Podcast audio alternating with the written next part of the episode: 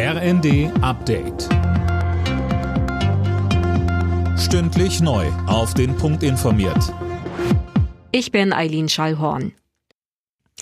In den USA wehen die Flaggen nach einem weiteren mutmaßlichen Amoklauf auf Halbmast. In einer Kleinstadt im Bundesstaat Texas sind nach Polizeiangaben 14 Grundschulkinder und eine Lehrkraft getötet worden. Der mutmaßliche Schütze, ein 18-jähriger Schüler der örtlichen Highschool, wurde von der Polizei erschossen.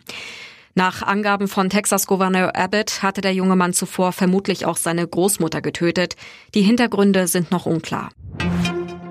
Um die Affenpocken in Deutschland einzudämmen, sollen Infizierte für mindestens drei Wochen in Isolation. Das hat Gesundheitsminister Lauterbach angekündigt.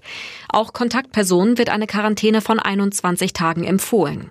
Gleichzeitig betonte Lauterbach, es handelt sich hierbei nicht um den Beginn einer neuen Pandemie. So sieht es auch RKI-Chef Wieler.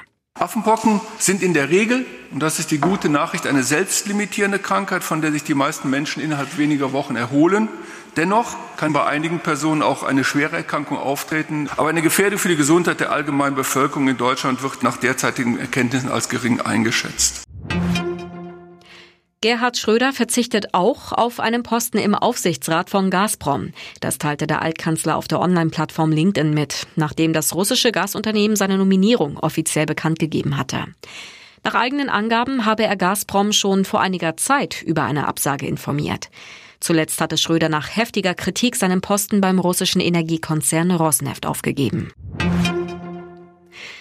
Bei der Eishockey-WM in Finnland hat Deutschland sein letztes Vorrundenspiel verloren. Die Mannschaft musste sich der Schweiz im Penalty-Schießen mit 3 zu 4 geschlagen geben.